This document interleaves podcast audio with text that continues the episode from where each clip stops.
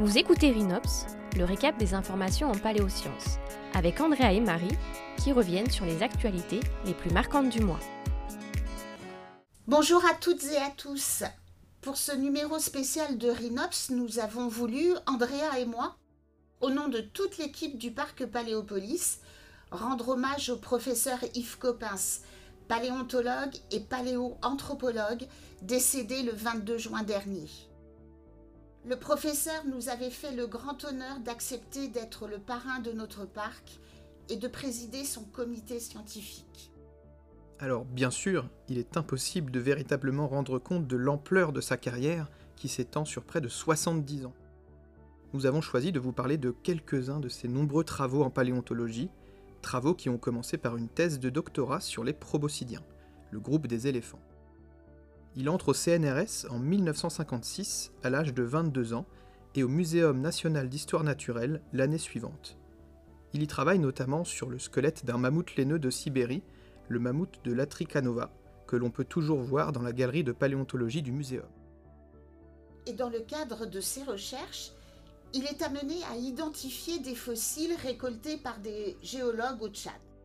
Ceux-ci vont l'inviter à les rejoindre en 1960 et on peut dire, Andrea, que cette invitation est un moment clé dans la carrière d'Yves Coppens. Effectivement, Marie. Le professeur va faire six missions au Tchad de 1960 à 1966. Et en mars 1961, dans la falaise d'Angama, au nord du pays, un membre de son équipe met au jour un fragment de crâne qu'Yves Coppens publiera et nommera Chadanthropus uxoris en 1965. D'abord envisagé comme un australopithèque, puis un Homo erectus, il est vraisemblable qu'il s'agisse en fait d'un Homo sapiens dont les restes ont été très altérés par l'érosion. Même si l'importance de cette découverte est remise en cause, elle va ouvrir grandes les portes de la paléoanthropologie à Yves Coppens. D'ailleurs, Andrea, il serait peut-être temps de préciser ce qu'est exactement la paléoanthropologie. Ah oui, Marie, tu as raison. La paléoanthropologie, c'est tout simplement la paléontologie humaine les paléoanthropologues s'intéressant à l'évolution des êtres humains. Merci Andrea. Une dernière précision concernant le Tchad. Lors de l'expédition de 1965-66, Yves Coppens va découvrir les sites fossilifères de Toros Menala dans le désert du Djourab.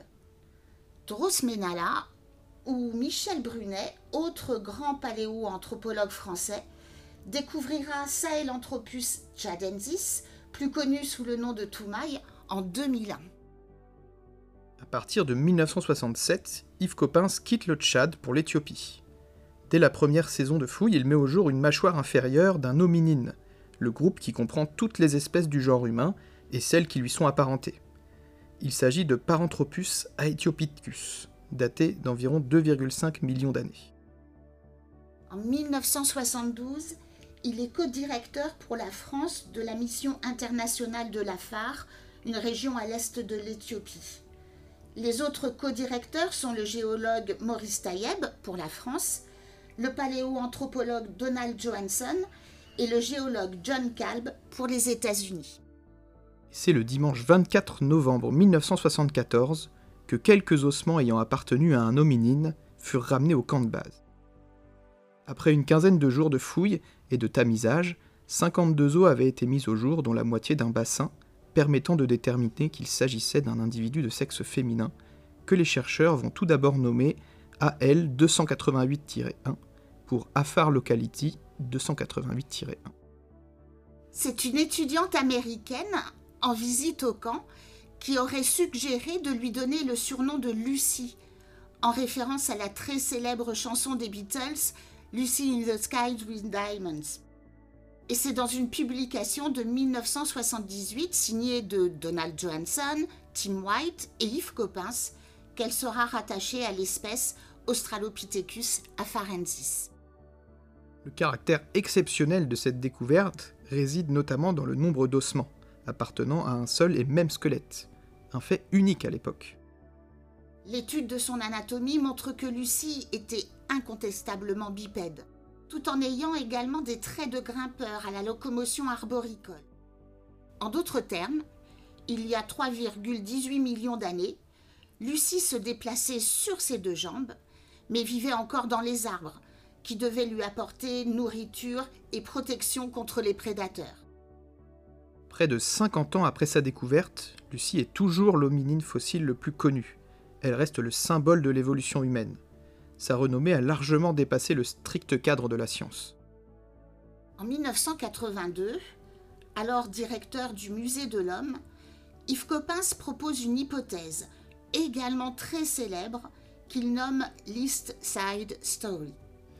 Il s'agit d'un modèle expliquant l'apparition des hominines en Afrique de l'Est. Il part du constat suivant. De très nombreux fossiles d'hominines sont retrouvés en Afrique de l'Est, mais aucun fossile des ancêtres des chimpanzés ou des gorilles avec lesquels nous partageons un ancêtre commun. La raison en serait la formation de la vallée du Grand Rift, il y a environ 10 millions d'années. Cette vallée, qui s'étire sur plusieurs milliers de kilomètres de long et entre 40 et 60 kilomètres de large, de l'Érythrée au Mozambique, est bordée à l'ouest par une muraille montagneuse dépassant les 4000 mètres d'altitude. C'est en fait une déchirure de la croûte terrestre qui a séparé le continent africain en deux régions, au climat à l'environnement différent. À l'ouest, un climat humide aux forêts denses, et à l'est un climat plus sec et des savanes ouvertes parsemées d'arbres. Et du coup, les ancêtres communs aux grands singes africains vivant à l'ouest ont donné naissance aux chimpanzés et gorilles, alors que ceux vivant à l'est ont donné naissance aux australopithèques, paranthropes et au genre humain.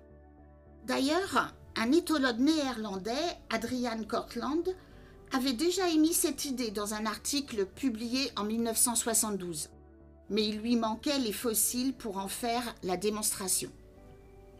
En complément de l'East Side Story, Yves Coppens propose une autre idée qu'il nomme cette fois l'Homo Event, en référence au genre Homo et à la vallée de l'Homo en Éthiopie, où furent découverts de très nombreux fossiles d'hominines. Peux-tu nous en dire un peu plus, Marie? Bien sûr, Andrea. L'idée d'Yves Coppens repose sur le fait que vers 3 millions d'années, la sécheresse s'installe de plus en plus en Afrique de l'Est et du Sud. En réponse à cette pression de l'environnement, plusieurs caractères vont être sélectionnés chez nos ancêtres, dont une denture adaptée à une nouvelle alimentation, un volume cérébral de plus en plus important et une bipédie de plus en plus exclusive. Mais la science ne cesse d'avancer, et deux découvertes, cette fois-ci sous la responsabilité du paléoanthropologue français Michel Brunet, vont mettre à mal l'East Side Story. Tout d'abord Abel, un australopithèque en 1994, puis et surtout Toumaï, Sahelanthropus chadensis, de son nom scientifique, en 2001. Effectivement, Andrea, ces deux fossiles n'ont pas été découverts en Afrique de l'Est ou du Sud comme c'était le cas auparavant pour les hominines très anciens, mais au Tchad, donc à l'ouest de la vallée du Rift. Abel est daté d'environ 3 millions d'années et Toumaï a l'âge très vénérable de 7 millions d'années, ce qui fait de lui le plus ancien hominine connu à l'heure actuelle. Ces découvertes amèneront le professeur à déclarer en 2003 L'East Side Story n'existe plus, tout en maintenant l'explication de l'apparition de la bipédie exclusive, propre au genre humain, par une sélection via des changements environnementaux. Finalement, Yves Coppens aura été signataire ou co-signataire de six espèces d'hominines, un record mondial, de trois proboscidiens, la famille des éléphants, et d'un suidé, la famille des cochons. Il a été directeur du Musée de l'Homme, titulaire de la chaire d'anthropologie au Muséum national d'histoire naturelle, puis de la chaire de paléoanthropologie et préhistoire au Collège de France. En plus d'avoir été un scientifique reconnu par ses pairs, il a su également communiquer au grand public sa passion pour la paléontologie et l'évolution humaine. Il a notamment publié et participé à l'écriture de nombreux livres de vulgarisation scientifique, mais aussi d'émissions radio et de documentaires télévisés comme L'Odyssée de l'espèce. Yves Coppens a également dirigé le conseil scientifique chargé de la conservation de la grotte de Lascaux et depuis 2012, il était président du conseil scientifique et parrain du parc Paléopolis. Vous l'aurez compris, il est impossible de résumer la carrière scientifique du professeur Yves Coppens sans en oublier, vu à quel point cette dernière a été riche de découvertes, mais aussi de valorisation et de transmission de la paléontologie. Lors de notre dernier échange, au mois de mars, il nous avait assuré de son soutien et nous avait fait part de l'importance qu'avait pour lui le partage des connaissances scientifiques. Pour lui rendre hommage, nous ne pouvons faire mieux que de continuer à transmettre notre passion pour la paléontologie et à y intéresser toutes les générations. Merci, de, tout, cœur, professeur. Rhinops, c'est déjà fini. Retrouvez-nous chaque premier lundi du mois pour un nouvel épisode.